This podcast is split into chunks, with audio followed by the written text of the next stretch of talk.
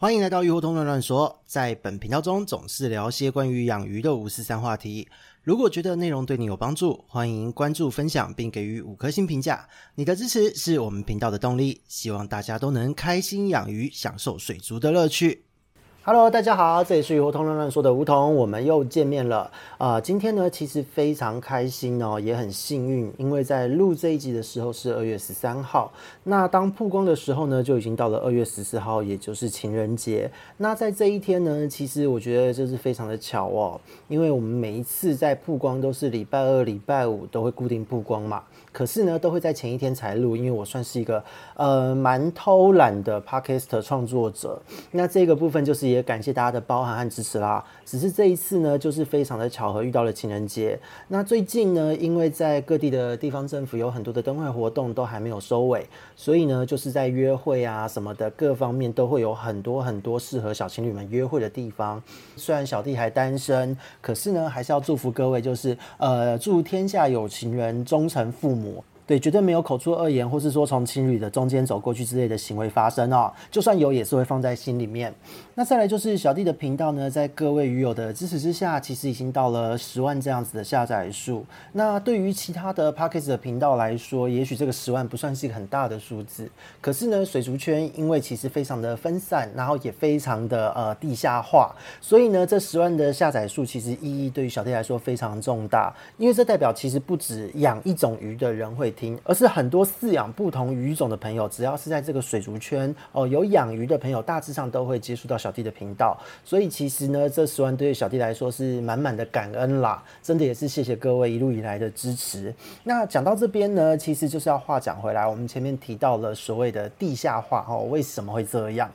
这边就是要从前几天的周末开始聊了，因为呢，虽然在一月二十八号是国际昆虫博览会，小弟跟友俊大哥这边是有一起曝光的，可是呢，在呃前几天，因为是收费活动，就是水美人的这一个展览。那水美园的展览呢，为期三天，其实到了现场会发现到说，呃，整个的展览的陈设、陈列、展出、呈现，还有现场的气氛热度，其实是非常非常不错的。在现场呢，除了就是有各式各样的植物玩家之外，也有很多的一些文创周边，然后还有不少的厂商有参展，所以呢，不免就是觉得有点万谈哦，因为好像除了呃水族本身之外，其他的特殊宠物、观叶植物圈都有非常好的一个发展和气氛，所以这一块呢，就是也想跟大家聊一聊，因为刚好在上一周也有和海阔水族的呃朋友们聊到说关于。自己心目中理想的水族馆是什么样子？那这个部分也是跟大家分享一下哦。其实现在整个水族的产业现况呢，它是受到了大环境的一个变化影响。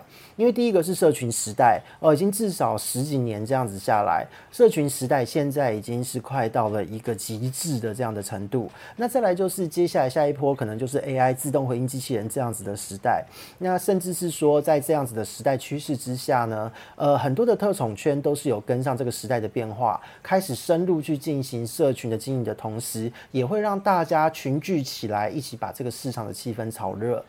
可是呢，在水族方面就比较可惜了，因为呢，有很多的这个水族玩家都慢慢的去地下化，特别是说有很多像小弟这样的的玩家氏族们，可能早期呢自己是在水族馆的常客，到后来呢，当因为自己养久了嘛，也有一些心得了。同时间经济能力也足够了，于是呢，慢慢的就开始出现了大量的小型工作室、小型的个人品牌。那在这个时代呢，其实所谓的一个社群文化、自媒体时代，本来就是一个精致化、个人品牌化这样子的一个时代。所以呢，慢慢的你会发现很多的语种，一个语种就有一个群组，或是同一个语种有好几个不同的工作室、不同的品牌，都有不同的各自的群组。其实也是反映出，就是很多的这一个时代的眼镜，真的是在。变哦，呃，现在的事主们，现在的品牌的工作室们，慢慢的都是走向了语种专业化这样子的一个方向。所以呢，这个部分就会变成说，各式各样的一个玩家自己出来开业之后，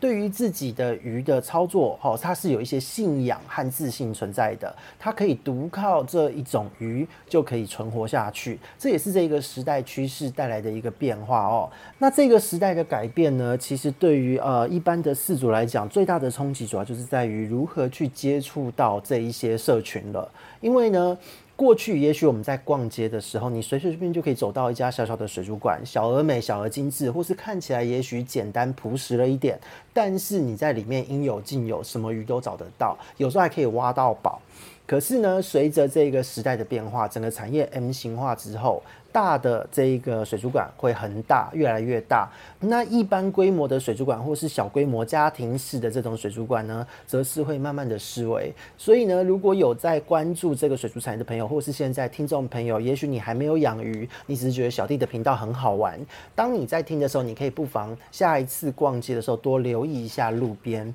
也许你会发现，哎，对耶，水族馆越来越少了，反而就是想到水族馆，第一印象都是可能是鱼中鱼啊之类这种大型连锁的水族馆哦，而不会再有就是像我们童年的时候看到的这一些小型的、精致的、家庭化的、朴实的这样的水族馆哦，这是现在的一个趋势。那在这样的趋势之下，如何透过这一些网络社群的力量，去触及到这一些呃专业的玩家、专业的工作室，这会是现在四主要触及到就是这一些卖家的一个很重要的途径。所以网络的影响力会越来越大。水族产业现在完全就是往这种台面下精致化的路线去发展，而且呢，最好玩的是整体来说人口数是上升的，因为大家可以想想看哦，每一个鱼种都有不同的专业化的呈现了。那卖这一些鱼的人本身就是玩家出身，所以他很清楚知道说什么样的鱼是大家会喜欢的鱼，什么样的鱼是真的是所谓的艺品，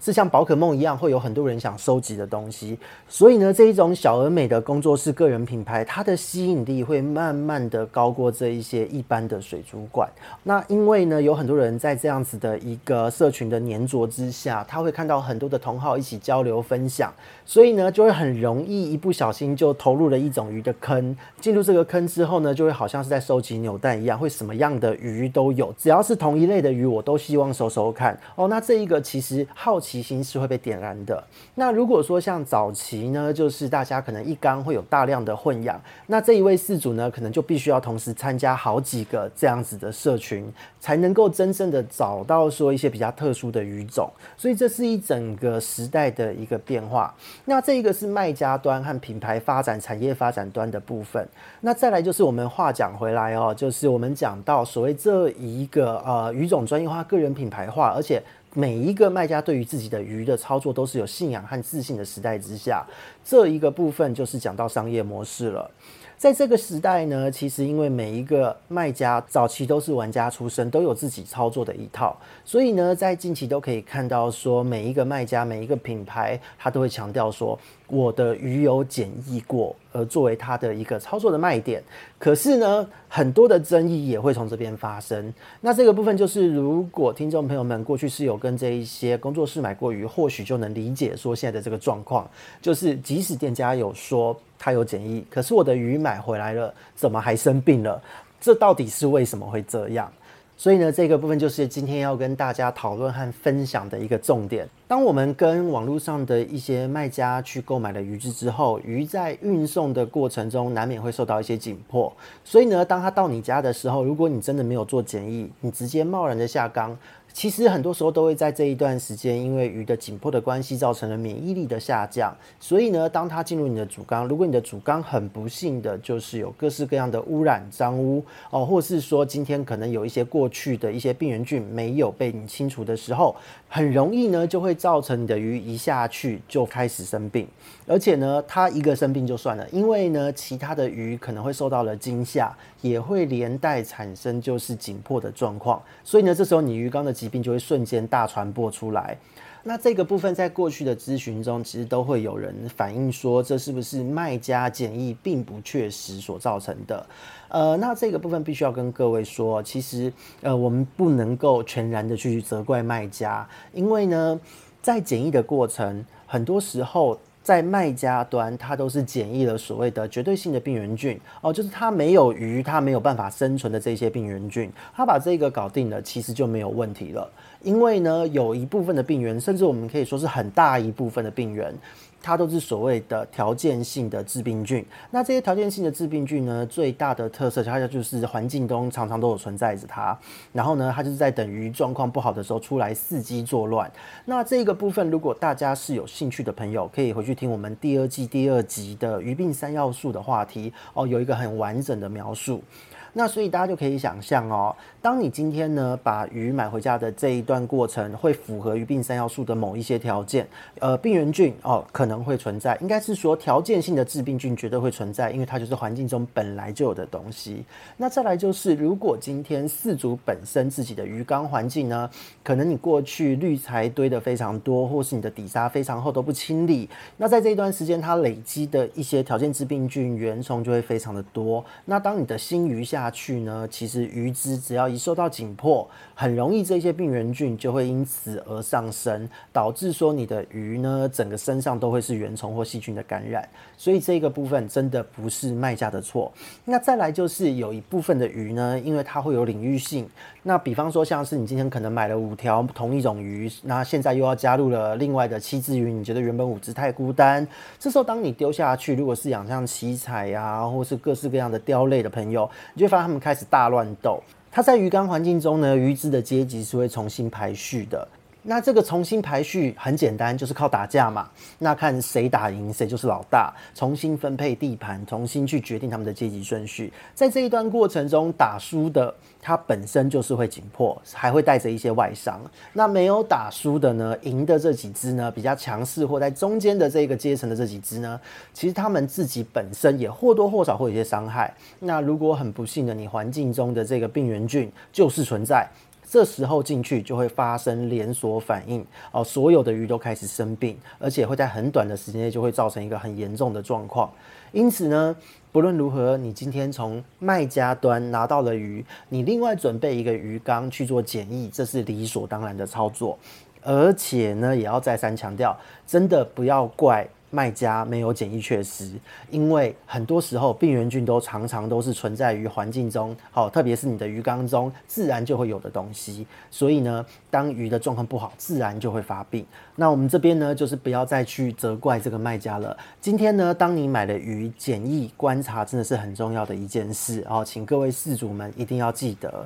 那再来就是，也有事主朋友们一定会问说，那你今天是帮卖家讲话，那到底我们买家哦，我们一般的事主，什么样的状况可以反映给卖家？这边就跟各位说明一下，当今天呢，你出现了绝对性病原菌的时候，你就一定要反映给卖家，因为其实在卖家端呢。当你今天在检疫，就是在检疫掉这些所谓的绝对性病原菌。比方说，当一条鱼它从飞机下来，货运到了之后，你拿回家拆袋，因为它会从原产地那边寄送过来，这时候它身上一定会有一些很奇怪的一些特殊的病原菌哦。那什么东西都会有，各式各样的可能性都有。那至于的呢，是在这一段时间是必须要把这鱼体表面的一些绝对性病原菌全部都搞定掉，而且要稍微让它养到稳定才能够出货的。所以，如果今天你的鱼买回家，你发现上面竟然有一些绝对性的病原菌，没有鱼就不能活下去的病原菌，全部都算这一类哦。它正常来讲是不应该出现在人工饲养的鱼缸环境中的这些病原菌，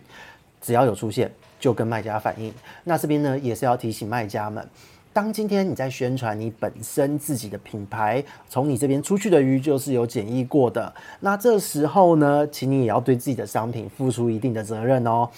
自己讲过的话，自己要负责，请千万不要推卸哦。我们就把鱼检疫好再出货，这是很重要的一件事。那另外就是还有一个情况也很适合反映给卖家，就是。当你今天你收到货还没有拆袋子，鱼就死在里面的状况，这一个部分也是绝对要跟卖家反映的。因为在这个过程中，也许是货运，也许是装袋，也许是氧气不足，各式各样的状况都会发生。所以呢，当今天还没有拆袋，鱼就炸了，这一件事情在现在大部分的一个个人工作室、个人品牌呢，呃，大家都是会注意这一个细节的，会尽量让你的鱼能够完整的运送到你的手上。那当然呢，这边也要再次强调，如果是饲主买家呢自己摆烂，就是太多天忘记收货。我这边真的有四组，就是买了鱼泡在水里面，泡在鱼缸里面对温，结果呢自己人就出了远门，而且还忘记了这件事，然后就这样整整泡了一个周末，回来之后发现鱼就死掉了。哦，这个是有发生过的案例哦，不是没有发生。所以呢，这个状况就不能怪卖家，你只能自己负责啦。那再来就是，如果你今天你很快速的收了鱼，那你也把它做一个检疫的操作。那在检疫的期间呢，如果还有出现各式各样奇怪的问题哈，不只是绝对性病原，而是可能有莫名才两天三天就发白暴毙这样的状况，这样的状况通常就代表鱼的肝肾已经受到了伤害。那这种状况呢，其实就会相当的复杂哦，可能就是你跟卖家之间要稍微聊一聊，去了解到底是什么样的原因，因为会进入这样的状况呢，其实有的时候可能是因为鱼进口的时候本身就体弱，那再来也有可能是鱼本身体内有一些特殊，但是你外观看不出来的一些病原菌，比方说像是吸虫啊之类一些比较特殊的寄生虫，它可能在体内就是潜伏非常久的时间，那它会让你的鱼衰弱，但不会立即性的死亡，可能当你的鱼发生紧迫才会。接连出问题，所以这一个部分呢，就是你要去好好的厘清，究竟是谁的问题，是鱼本身的问题，还是今天你的操作适当的问题，还是卖家老板本身这边操作端的问题？哦，我们一定要好好的去厘清，才能了解后续该怎么运作。那小弟这边呢，其实过去也是有接受一些鱼友来做咨询，他是把鱼死掉、检疫过程中死掉的鱼只，直接把它寄过来，让小弟这边做一个解剖，去确认说它的死因到底是什么原因。因为呢，鱼的尸体在做剖检的时候，它可以很诚实的反映出，就是在这条鱼死前一段时间所经历过的事情哦，所以这个部分也是可以协助做一些双方沟通的评估。那很多的朋友们在这边就会想要问啦，就是哎，当我今天要买一条鱼回来，所以我到底该怎么做？鱼出事的责任到底在谁身上？或是说在检疫、在观察的过程中，到底该怎么样不让鱼出事？哦，或这个部分就是今天也要跟各位分享的，也整理了一个小小的懒人包分享给各位。一般来讲呢，当你今天买鱼回来，你该怎么做？这是取决于鱼的来源，还有就是你的角色是谁。哦，如果说你是一般的饲主，那你可能会跟水族馆或是跟玩家去买鱼哦，这是你一般现在买鱼的两大来源，特别是现在玩家买鱼的这个数量会越来越多，你一定要检疫。那检疫的过程呢，请你着重观察，而不是要急着下药哦，因为你今天呢，如果你急着下药，也许在前一个卖家那边，在水族馆或者是在玩家手上，他已经下过很多药了。所以这时候，如果你直接一送过来又下药，你想想看，已经被药物就是处理完毕的鱼，经过了运送，还没有很完全的恢复，在你手上又被你下了一笔药，有时候会有非常高的一个死亡率哦。所以这个部分我们以观察为主，出现什么事情，出现什么样的疾病，我们再去另外做处理都会好很多。那再来就是呢，为什么要着重在观察？因为呢，检疫的过程，你着重在观察的这个操作中，你第一个可以看它身上有没有长怪东西。再来就是有一些鱼呢，因为它本身会释放毒素，特别是当它感受到紧迫的时候，就会特别的危险。当它一放毒素，大家可以想想看，在袋子里面少少的水体，然后呢，鱼在里面放了一堆毒素，毒素没有进入系统循环，直接就是被鱼体又再次吸收，整个水质会烂掉。所以鱼当它今天从袋子里面被解放出来的时候，它体内其实已经积蓄了非常多的毒素。那这时候呢，就要特别注意到你的观察，同时也是帮它做代谢和排毒的这样的操作。那有哪一些鱼会有这种状况呢？海水鱼来讲哦，因为海水鱼这种状况特别多，主要就是木瓜哦，香豚类的会从表皮上释放出毒素的鱼哦，像是什么包公石斑呐这一类的，号称肥皂鱼的这一些鱼种，它本身呢黏液是会分泌出就是毒素的，这个部分就是要请大家特别注意。那淡水鱼呢，则是最显而易见就是鼠鱼，因为鼠鱼的胸鳍呢，它的胸腺是有毒的，当它感受到紧迫的时候，它是会直接把毒素释放到水里面。那如果说你在运送的过程可能稍微晃动的比较大，那这时候就会让这一条鱼在袋子里面释放出毒素，因为它吓到了嘛。那今天如果你的鱼是长吻属鱼还好，如果是短吻属鱼的话，它的毒性会比较强一些，很容易就会在你检疫的过程中发现它忽然就是啊、莫名的暴毙呀，什么样的状况就会有哦，因为毒素都已经在体内了。所以呢，当你拿到了鱼，不要直接下主缸，拿检疫缸给它操作。重点是在观察还有排毒，是这样的一个原因。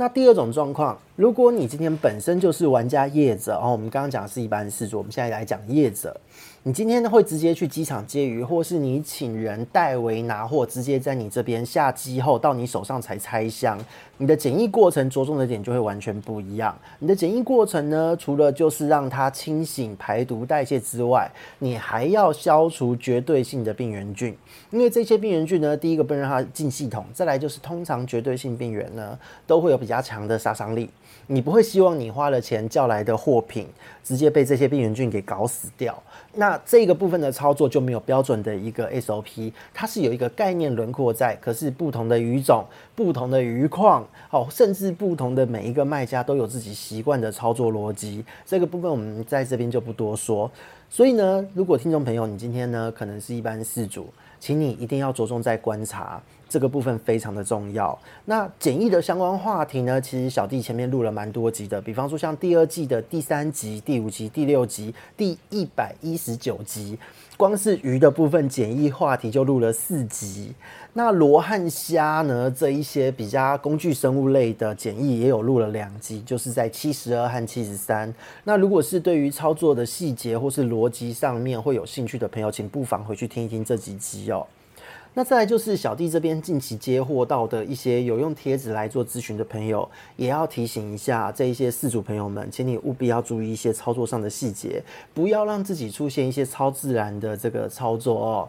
比方说前面讲到的忘记收货运，然后袋子泡在水面，人跑去度假，忘记拆袋，人就跑出去玩了，这个状况真的是很可怕。那再来就是简易的这个鱼缸，简易的可能你用整理箱，请你一定要加个盖子，因为有一些鱼很会跳。你在简易的过程，如果它就变成鱼干这样子的状况，是你没有办法跟卖家说什么，卖家也只能苦笑哦。所以我们不会希望自己发生变成碱鱼干这样的状况，请你简易的这一个容器加一个盖子。那那再来就是。不要在检疫的时间就直接把温度拉高上去，因为如果说我们今天的重点是在排毒，那因为鱼呢，它本身是变温动物，如果今天温度比较低，它的代谢比较慢，毒性自然就也没有那么强，因为在它体内毒在跑的速度就没这么快哦。非常白话，如果今天你跟卖家买了鱼进来，然后呢，你跟他说在检疫期间死掉，卖家问你你做了什么，你说你下了什么什么药跟什么药，那卖家一定会翻你白眼哦。我这边我真的有遇到过。很多的饲主来我这边咨询都会有这样的状况，他就说我从哪里买的鱼，我就加温又下了药又加了粗盐，然后为什么鱼就死了？是不是卖家的鱼不好？哦，我这边真的有出现这样的咨询，那这个部分就是跟各位饲主朋友们讲一声，没有是你的问题哦。这个部分我们买鱼买回来，因为鱼在货运的过程中，它一定会紧迫。所以呢，你这时候收到了鱼，一定就是要让鱼优先做排毒，还有调理的动作，不要再做其他的添加，除非你有确定它身上有其他的疾病，否则你不要再下药。你这时候一下药，它这时候死掉，真的会是你的问题，不是卖家的问题哦。哦，所以这个部分请务必要注意到。那再来就是呢，要提醒大家一定得做的准备，就是你要养任何鱼之前，买它之前，请你一定要先做功课。这个功课呢，你可以上网找，再去跟老板去做一些交流，也可以跟老板的社群中的鱼友们做一些交流。因为呢，你要了解到说你养的鱼它的生活习性，跟你现在原本的鱼缸中其他鱼合不合得来。你要了解这一条鱼它所需要的照顾条件是什么。因为呢，在现在个人品牌化的一个时代中有很多特殊习性的珍稀鱼种都是会买得到的。那当这一些鱼你在饲养的时候，它就不会是一个一般自主随便养，或是说一个很简单、一个通则的条件可以习惯的一个鱼种了。那这个部分呢，就是在过去有发生过很多的惨剧哦，有遇到过把淡水鱼丢到海水里，把海水鱼买回来丢到淡水里，它本身不知道那是海水鱼就买咯。那也有就是买回去在现场上演了鱼缸内的大逃杀、合体大法。什么都有哦，买回家的鱼直接变成饲料，被原本的缸主合体，或是说今天你买回家的鱼，把你里面的原住民给合体掉哦，什么样的状况都有。所以呢，去了解和认识你要花钱下手买的这一条鱼，这一件事情绝对会是最重要的。那介绍到这一边呢，其实就是也要跟各位做一个小小的总结哦。买卖本身这一件事情，因为双方的立场不同。它这个鱼又是活体，活体宠物它本身牵涉到的问题层面会非常的多，但是呢，我们今天撇除掉交易商业行为，我们单纯去论操作和观察，你只要有稍微去做功课，了解这一条鱼，然后呢，了解到今天你买回家你要做的是排毒这样子的一个操作和相关的观念。你很容易就可以发现说，其实鱼没有那么难养，还蛮好顾的。而且呢，当它活得健康，你也会开心，你会觉得你的钱花的也值得，又收集到了一只小怪兽哦，这个是非常令人就是感到开心的一件事情。毕竟是在败家嘛，败家就是一个非常舒压的行为，所以大家如果今天观念正确了，你也理解了该怎么样去照顾，你就可以去选择你喜欢的鱼，好好的去端详一番，去给它入手下来哦。这个我们绝对是鼓励的。那最近呢，因为春天到了，就是疾病真的变得非常的多元哦，什么都会有，细菌、寄生虫、原虫、病毒，什么都会有。那小弟这边呢，最近也有发一些关于疾病的专栏，后续有一些案例会跟大家做分享。所以大家可以尽情期待，稍微追踪一下小弟的粉装还有官网，都会有一些相关的资讯。那同时呢，就是也要请商家品牌朋友们一定要注意到，你进货的时候要更注意传染性的疾病，特别是绝对性病原的部分。那也要请饲主朋友们呢，在买鱼回家的时候，务必要记得做好检疫，而且检疫是要你观察，不是要你下药哦。先观察，先代谢，先排毒，让你看看这个鱼有没有办法恢复正常。如果鱼稳定了，你才能做下一步。如果它在这个时候生病了，你再考虑下药，千万不不要过度的急躁。所以呢，在情人节，祝福大家有情人终成父母，祝福大家情人节快乐，一切顺心顺利平安。那这边是雨活通乱乱说，我们下次见，拜拜。